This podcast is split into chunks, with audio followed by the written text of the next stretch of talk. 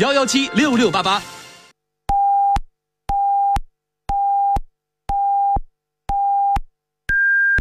北京时间十八点整。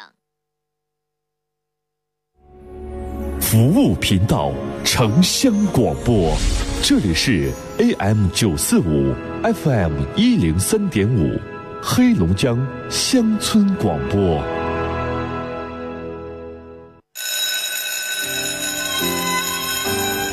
是一名四年级的小学生，造纸要消耗大量的木材和水，所以画画的时候不小心画错了，不要撕了，背面是可以再画的。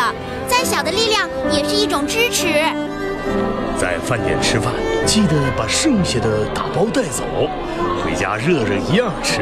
再小的力量也是一种支持。我是一名普通的家庭主妇，淘米水还可以洗菜浇花，洗完衣服的水还可以擦地。再小的力量也是一种支持。我是一个体户，喝完啤酒或者饮料，记得把拉环放进易拉罐。一个小小的动作可以增加铝的回收量，再小的力量是一种支持。厉行节约，反对浪费，从我做起，从细节做起。习近平主席与普京总统在新年贺电中宣布，二零一八年至二零一九年将举办中俄地方交流年活动。二月六日至七日，中俄地方合作交流年开幕式在哈尔滨市举行。我们要把握战略机遇，推动中俄地方合作迈上新台阶。聆听城市上空最真诚的声音，陈峰在电波里抚慰你的心灵。陈峰和你的广播情感专属时间。陈峰说：“陈峰主播，欢迎收听。”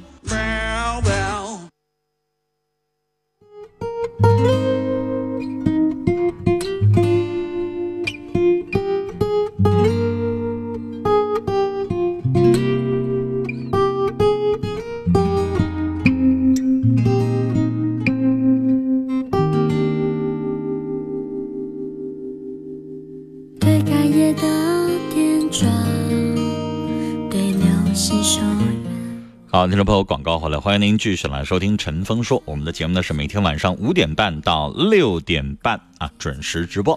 哈尔滨地区的听众，收音机打开，调到 FM 幺零三点五，也就是调频一零三点五兆赫，或者是 AM 九四五中波九四五千赫，黑龙江乡村广播。每晚五点半，陈峰说节目啊，我们这是一档谈话节目啊，大家可以随时打电话或者是发微信，有任何啊家长里短啦，自己遇到了哪些烦心事儿啊，生活上的、工作上的、情感上的、家庭、婚姻、相亲啊，还是心理上有哪些问题，大家可以随时打电话，陈峰在电波里听你讲述，帮你解答。我们直播间的热线电话，大家可以随时拨打零四五幺八二八九八四零零，零四五幺八二八九八五零零，还有一部是零四五幺八二八九八七八七。微信的互动方式，微信右上角打开有一个加号，里边选择添加朋友，下一栏选择公众号，在公众号当中会出来一个横线啊，在里边输入“听陈峰说”，听话的听，早晨的晨，风雨的风，说话的说。你能搜到两个微信公众号，我们这两个都在使用，一个是主持人的，一个是节目的。您添加了之后都可以使用。另外啊，有一些苹果手机听不了蜻蜓，找在蜻蜓上，苹果手机现在，呃，找不到这个我们的节目啊啊！最近这个苹果的应用商店啊下架了这个蜻蜓里边的很多的内容，那怎么办呢？您呢就可以点击“听陈峰说”这个微信公众号。啊，菜单里边有啊，蜻蜓 FM 听我们节目直播，还有听我们录音。你点击那个菜单就可以听到了，因为那个是我们做好的一个链接。点击它啊，就算你手机里边没有蜻蜓软件，你也可以听我们节目的录音和每一期的直播。来看我们几位听众朋友的微信上的留言，听友冬雨说：“前面那位女孩，你老公啊是滚刀肉一块，蒸不熟、煮不烂的煮，慢儿慢儿条件吧。”哎。呀，最后两个字我念错了，是慢慢调教吧，不是条件哈。再来看柠檬，对于前边一件事儿，他说：“哎呀，你婆婆照顾俩孩子，现在如果再生一个，老太太照顾仨孩子，说实话，这老人呐得相当累了。感觉呀，这大姑姐俩孩子让她自己照顾一个去吧，是吧？能来让老人，老人太累。孩子呢是自己生的，不是给爹妈生的，更何况两个孩子还是放在娘家妈那儿照顾啊，自己根本完全都不管。你这是给谁生的呀？分开住，你公婆、大姑姐就明白怎么回事了。对，就这种事儿，就是当儿媳妇儿，咱不方便说什么，说可能就容易吵架。人吧，还都护犊子呢，你明白我的意思吧？就你不吱声，可能你老婆婆会觉得，哎呀，我这姑娘是有点过分了，干啥呀？一个孩子给你看好几年了，又生一个还要送我这儿来，干嘛呀？拿不拿妈当妈当实数啊？是吧？你看她自己说自己孩子行。但是如果你说就不愿意，就像你现在也有孩子了。刚才我问了女士，她有一岁了，是吧？你家孩子一岁了啊，他呢逃啊、作呀、闹啊，你怎么说都行。甚至啊，你实在来气了，你掐一下子行。但是要是别人说，别人掐一下，你干吗？你能让吗？这就是最简单的人都有护犊子的心理，是不是啊？自己的孩子谁自己不爱呀？别人说能让吗？所以你这个时候一提，你老婆婆肯定容易多想，咱就别吱声了。啊，想办法呢，自己搬出去住，这样的话呢，能省心多了，矛盾也少了。好来，我们继续来接电话。你好，喂，你好，陈峰老师。别客气，您说。嗯，你好，我是一个那个，就是性格比较内向，就是，然后不怎么会接话，然后在平时以前的时候在学习里面也比较孤僻，现在呃工作了好几年了，也呃工作上面也没什么进展，然后就是。和同事之间的关系也相处不怎么好，然后就是性格非常的敏感，非常的内向，然后有社交恐惧症，还有抑郁。你跟我说说你的原生家庭是什么样的？我的原生家庭是，嗯，我我父母是，嗯，我妈是四川的，然后她是远嫁到河北，嗯，然后后来在我在我我小的时候就一直一直，嗯，怎么说呢？我我。嗯，记得不是很清楚，但是我记，但是我记得有一次，嗯，我爸爸他打过我，嗯，然后后来在我呃六七岁的时候，我妈带着我离开了我那个亲生爸爸，然后后来，又然后后来在，然后后来，呃，又连续找了好几个爸爸。啊，你妈妈再婚好多次，好多次啊？嗯，再婚了有几次。我天，那再婚的这好几次的过程当中，你。带一个家没多长时间又走了，那，你这从从小的经历肯定啊，你肯定敏感啊，你肯定怕人家说呀，你没有安全感呀。对，是这样的。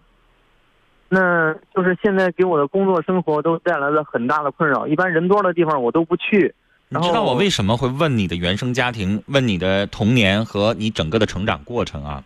嗯，这个我。这个我因为你你你去任何一个心理咨询中心的话，老师都会问你这个问题，因为你要是有一点文化或者简单的涉猎过一点点的这个心理学，你会明白，人他导致现在的结果，他肯定有他的成因。这个成因呢，对一般我们来说，把它统称为创伤。所以创伤之后会导致人有一些反应。为什么现在动不动的会难受啊？他失恋了。为什么最近老焦虑了啊？我竞聘没成功。啊，为什么最近就是没来由的老睡不着觉啊？因为接下来有一个什么什么什么样的这个这个事情，然后呢，我就老是心烦。所以人产生这样的结果，肯定会有它相关的这个发生的原因。你就是这样，你这么的复杂的经历，你都别说是你母亲再婚好几次，就再婚一次，继父，他都有可能导致你敏感。他都对我不好，我这些所有的继父都对我不怎么好。那不废话吗？你知道我节目当中征婚，你见过有一个男的说带个儿子行的，几乎都是带个姑娘行。那不是自己亲生的，带个姑娘人家也得往身上添，但不用买房子，不用给彩礼钱，不用担那么多。你这带个儿子，你妈妈再婚好几次，为啥？那不就是人家一次一次的计较，一次一次的对你们母子俩不好吗？那要是对你们母子俩特别好的话，你妈能一次一次的再再婚吗？对不对？是的。所以对你不好，啊，嫌弃、挑剔、计较，不愿意给钱花，不愿意负责任，因为你不是人家生的，所以人家就瞅着你就不顺眼。那你在这种情况下长大，那再傻的孩子也知道，那大人对自己好还是不好，对吧？那你当然心里边就会很敏感，你害怕自己稍微多做一点，多说一句，甚至可能饭多吃了一碗，是不是对方会不高兴？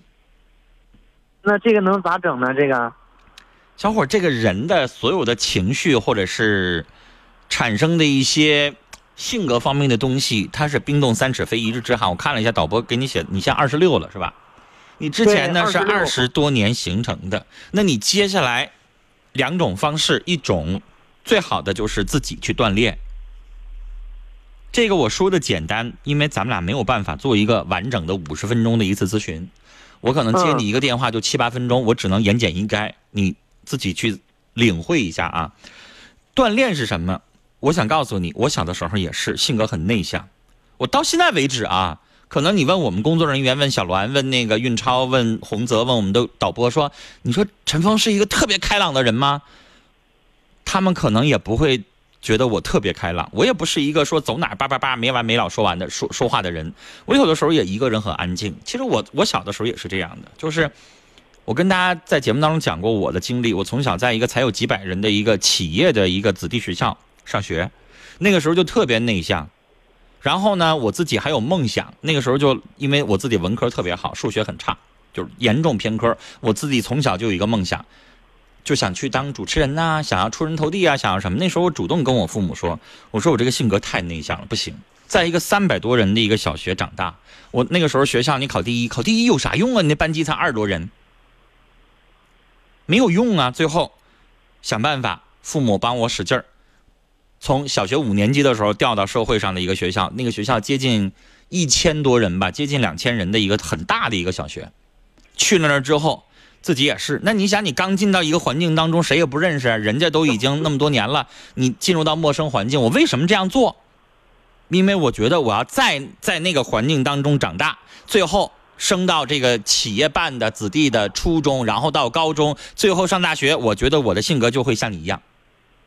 所以我那个时候开始自己觉得这样不行，慢慢去改变自己。去到那个五年级之后，谁也不认识我，然后我就努力去参加比赛。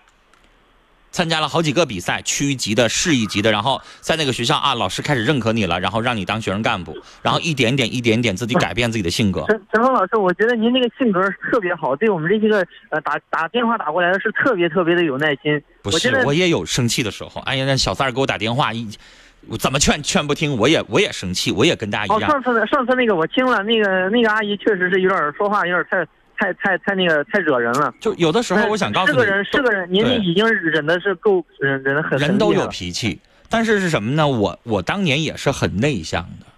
就我刚才跟你讲，我现在我都不觉得我自己是一个特别开朗的人，但是没办法，因为我我我刚才告诉你的意思，你听我说，我要的是你去锻炼。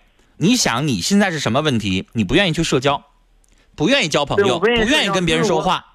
那你在单位，听我说，你在单位，如果你不爱说话，领导就认为你不合群，对吧？我本来也不合群。对呀，那你不合群是不是就没有团队意识？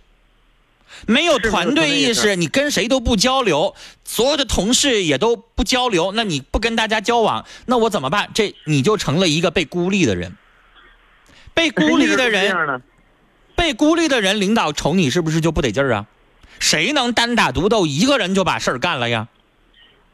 对吧？那所有领导就会和同事就会瞅你，哎呀不得劲儿，你就在那老老实实眯着还行。万一要是轮岗了、竞标了、竞聘了，或者是这个单位要减几个人了，立马就得把你减掉。嗯，那那您那个陈峰老师，刚刚您说的这是一种方法锻炼，那还有一种方法是什么呢？我刚才说的是锻炼是一个很大的词儿，我还没说完。另外一个，你去找心理老师，那个你肯定要花花销一些钱了。老师，心理老师老师师会带着你去给你一些方法，但是老师嗯不是万能的，就是你咨询这个老师，你发现他的对我很有用，我可以做，但是发现有的时候我咨询这个老师，他的方法对我不好使，那我还得换老师，这个需要找，就像你你找大夫也是这样啊，这个大夫把你感冒治好了，那个大夫就没治好啊，所以你还得不断的去磨合。我刚才说的锻炼两个字是一个大的方向啊，就像举个例子啊，你说口才，我我现在就想要这个，在任何场合下我都能够把这个口才锻炼好。你可以找个口才训练班，现在报纸上专门有登的，说当众说话能力训练，一个班儿几十人，然后呢，你天天举手，让老师天天叫你，你当着这几十人，你可以侃侃而谈，每次你都可以即兴演讲五分钟、八分钟不重样，你慢慢就锻炼出来了，这就是锻炼口才，对吧？那你说你社交怎么锻炼？那你就应该主动的、有意识的去交朋友，去跟人说话。你不说话，人谁理你啊？你在这个单位当中肯定是最年轻的呀。很多事情不愿意去尝试，明明知道对自己有用的东西不敢去尝试，那完了尝试。那完了，那你就永远没有人理你。刚参加工作，比如说我们导播小栾，最小的二十三岁，跟谁都不说话，他看着我也不说话，也不叫哥，也不叫老师，也也不呲牙，也然后也不打招呼。那你认为我比他大二十岁，我会理他吗？啊，我会主动的拍拍呀，小栾，你你挺你好啊。你说我不有病吗？对吧？你认为比你岁数大的人会主动交往你吗？不会吧？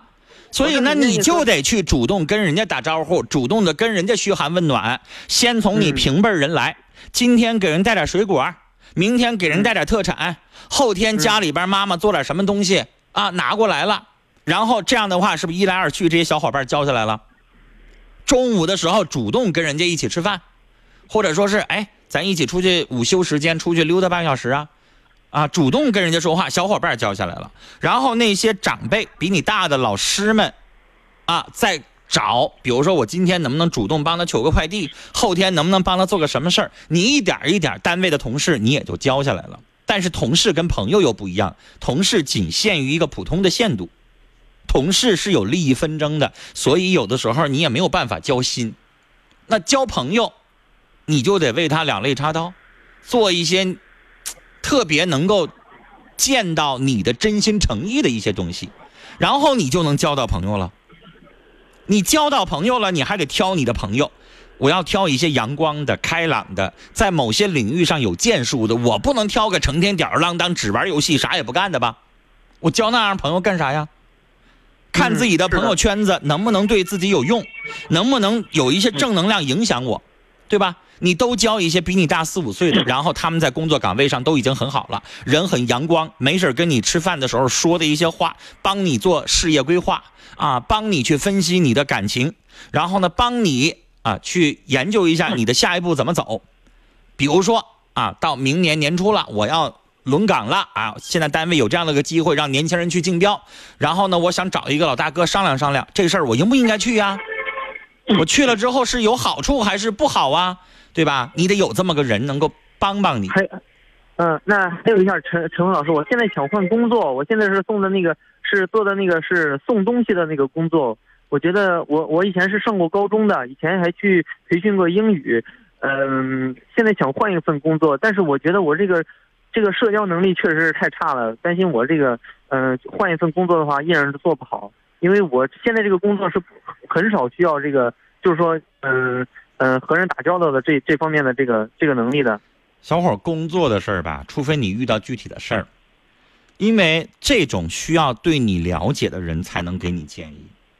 嗯，我不了解你，我现在对你的了解就是你不爱说话，社交恐惧，然后人比较孤僻，然后我就了解这么多。你让我给你推荐工作，你不难死我了吗？啊，是是是是，我漫无边边际的说呀，所以小伙儿，这种是什么呢？因为你刚才讲了你是高中学历，对，学历不高，我反倒觉得你应该在做现有的工作的时候，利用半年左右的时间给自己培训个技能，要不然你考个大专，要不然你学个什么技能，然后你才能够找到一个比较合适的工作，要不然今天送快递，明天送外卖，就这活儿能干一辈子吗？是我现在干的就是这个工作。对，这个工作就是年轻的，你想五十岁还送快递吗？你不觉得人有的我时候，们的同事，我们的同事全都是五十多的，就是我一个人是干这个活的。因为你找不着别的工作呀，人家大小伙子都想干点可能更好一点的工作吧，对吧？嗯，是。那你没有办法呀。所以小伙儿，我跟你聊了这么长时间啊，我最后嗯总结一句话，就是你得有一个一技之长，哪怕你说我找一家厨师学校，我去学厨师去，行不行？行啊。总是怕被人欺负。你你炒好你的菜，然后你跟师傅搞好关系，你跟别人搞好关系，谁欺负你啊？欺负你干啥？欺负你有啥好处啊？就是人太老实了，人家说话我老是接不上。我刚才告诉你了，所有的东西就得去自己锻炼。嗯，多交朋友，多去跟他们聊天儿嗯，啊，抢着说话，从骨子里边去改变这个东西，没有人能够教你或者帮你。怎么教啊？嗯我教你每一句话，你背下来吗？嗯有什么用啊？你是不是就得练？嗯，是是不是啊？嗯，是，你想锻炼自己做业务员去，做业务员的话，特别特别的这个 这个这个锻炼你。但是你一开始的时候可能得被卷，你一天打一百个电话都不一不一定有一个人理你啊。所以我、嗯我我最后想和你说的，别着急换工作。你现在没有技能，没有学历，没有本事，还没有一个特别开朗、能说会道的嘴，你想换工作，我觉得太难。你就上工地出苦力去，你也不能干。你觉得你有那个劲儿吗？上工地去，你都得学学，要不然学瓦工，要不然学电工，要不然学油工，你都得学点技能，啊，小伙儿，是好哎好跟你自己的家人去了解了解。你说我想学个技能，你看看那边有家人有什么途径，给你介绍介绍。行，那啊个陈峰老师，我就是那个问一下，就是您那个晚上做直播，做那个网络直播的时候，我能不能再再麻烦您一下呢？只要我有时间就可以。啊，今天现在啊节目里边就跟你聊到这儿了，好吗？我已经跟哎，你聊了好长了。谢谢谢谢谢谢谢谢啊！啊，好嘞，我们聊到这儿啊，跟这小伙子聊的时间太长了啊，但是大家明白，其实现在这样的年轻人特别多，从小宅在家里边，自己呢也没有给自己一个很好的规划，然后呢天天就是打工啊，没挣多少钱，然后呢就把满足自己的日常的吃喝花销，到谈婚论嫁的时候只能靠爹妈。啊，谈女孩的时候，甚至都不知道人家想要什么。女孩子相对来说好一点啊，不管怎么样，女孩子情商要比男孩要高一些。有很多小伙子身边没个人教，自己一个人呢，在这样的环境当中长大，慢慢慢慢的就发现很多问题就暴露出来了。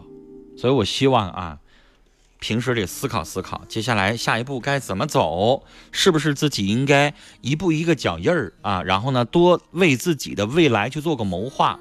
二十六岁了，学一点技能啊，学一点儿我一辈子饿不死的本事。因为我对这个小伙不了解，但是我刚才说了，哪怕你学厨师，只要全只要我有这手艺，我就饿不死，我到哪儿我都能找着工作，对吧？然后看自己喜好什么，去努力去改变。听我男保姆说，老弟呀、啥也别说了，你的根源就是你妈造成的。峰哥跟你说了那么多，好好去努力啊！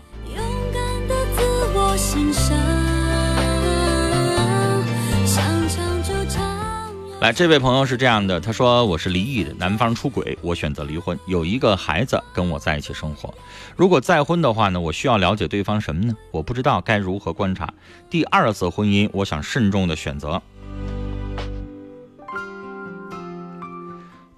第一，啊，如果见了两面啊，觉得这个女性人不错的时候，第三面带着你家孩子一起去，看他对孩子是不是特别有耐心。嗯，你再婚还带个孩子，你不是光给自己找妻子，你还要给你的孩子找一个合格称职的继母。这二者身份缺一不可。对吧？你前期考虑自己把孩子扔给你了，你得把孩子照顾好啊。所以这个女士长相差不多，啊，各个身份符合你的情况，对你挺有兴趣。第二点很重要的，我前面这都是所有的都放在第一点。第二点很重要的就是得对孩子好。三，如果你发现带了几次孩子在一起，哎，他也把孩子照顾得很好，那你三。有机会啊，是带他上你们家，你父母可以在场，啊，在家里边从早到晚生活一天，哎，看看作为一个妻子的身份，他把家经营的怎么样，啊，在消费方面，是不是很看重钱，是不是一个过日子的人，是不是真诚的不奔钱来，就是想好好努力经营一个家的？如果这些都考察好了，你可以选了。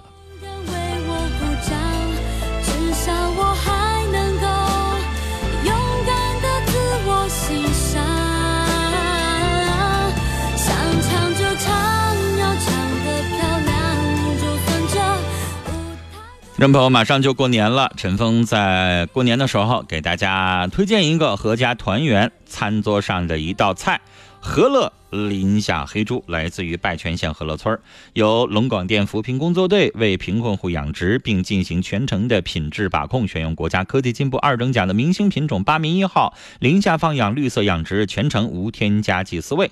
和乐扶贫黑猪啊，肉质紧实，香浓多汁，富含丰富的铁质、蛋白质和维他命，胆固醇和脂肪含量都比普通的猪肉要低。新年马上到了，为您的节日餐桌多一道美味佳肴。现在按照扶贫成本价格销售。林下绿色生态黑年猪套餐是两千三百八十八，礼盒是三百八十八元，团体订购有优惠。详情请您拨打四零零免费电话四零零幺幺七六六八八四零零幺幺七六六八八，详细来了解。好，听众朋友，今天的节目到这儿结束了，明晚的同一时间五点半，欢迎您继续关注陈峰说，再见。雷锋壮秧真是棒，足肥足要强酸壮，抵抗病害真像样，盘根壮苗长势旺。育好苗选雷锋啊！行行了，都都知道了。种水稻选选雷锋吧？阿里农荣誉出品。新年送礼送惊喜，就送红鸟手机，手机可以测血糖、建档案。新年送礼送感恩，就送红鸟手机，手机可以测血压、量体温。新年送礼送关爱，就送红鸟手机，手机可以测心电、问医生。新年送礼送健康，健康好礼就选红鸟手机。红鸟手机捧在手心里的爱，为健康护航。新世界一楼七星手机连锁各门店有售，咨询热线四零零零四五幺零五五。雷锋壮阳真是棒，足肥足要强酸壮，你快来听听这戏匣子里说的雷锋啥？雷锋啥？雷锋牌水稻壮秧剂，咱家用的就是它，用雷锋啊，过个丰收年。对，雷锋水稻壮秧剂，多收稻谷，多打米。选择雷锋丰收忙，阿里农荣。誉出品，老花眼呢是中老年人的多发疾病，许多眼睛花了的老人呢，常爱随便选一副花镜，这都是因为您没有买到一副好的花镜所导致的。现在啊，就为大家亲情推荐了一款既健康又时尚的老花镜，那就是老年视康水晶花镜。这个老年视康水晶花镜的镜片呢，是采用白水晶制作，水晶它不仅能够防磨防花，还能够保护眼睛，预防眼病。那有的人就问了，我怎么知道水晶镜片是不是真的呀？哎，这您不用担心，我们呢会赠送给您一个水晶镜片的识别卡，把眼镜放在测试卡中间，对着光看一下，您就会看到像彩虹一样的颜色，这就是真水晶。那原价一千二百八十元的老年视康水晶花镜，现在超值体验价只要二百九十八元。前二十名订购的听友，我们再赠送您一副能够随身携带、方便实用的便携式老花镜，免费送货，货到付款。订购热线：四零零幺三六七八九九，四零零幺三六七八九九，四零零幺三六七八九九。这老话说得好啊，花不花四十八。随着年龄的增长，视力也在逐渐的下降，看什么也看不清楚了。老年视康水晶花镜采用白水晶作为镜片，透明度和清晰度都非常的高，佩戴之后啊，看东西非常的清楚。同时呢，利用水晶自身的清凉，吸收眼部周围的热量，减轻视觉的疲劳。镜框呢，采用多层真空的电镀工艺，金泽光亮，无气泡拉丝，常年佩戴啊不掉色。特制金属的铰链工艺呢，坚固不变形。进口的板材脚套，防滑防过敏，戴上之后啊，整个人都年轻了。彰显时尚大气、高贵优雅。这个老年视康水晶花镜的镜片呢，是采用白水晶制作，防磨防花。这样一副健康时尚的老年视康水晶花镜的原价是一千二百八十元，现在超值体验价只要二百九十八元。那么前二十名订购的听友呢，我们再赠送给您一副能够随身携带、方便实用的便携式老花镜，一副价钱买两副。订购热线四零零幺三六七八九九，四零零幺三六七八九九，四零零幺三六七八九九。现在啊，中老年人戴花镜最怕的呢，就是镜片磨损了。眼镜没戴多久，镜框还好好的，可是镜片已经花的不能再用了。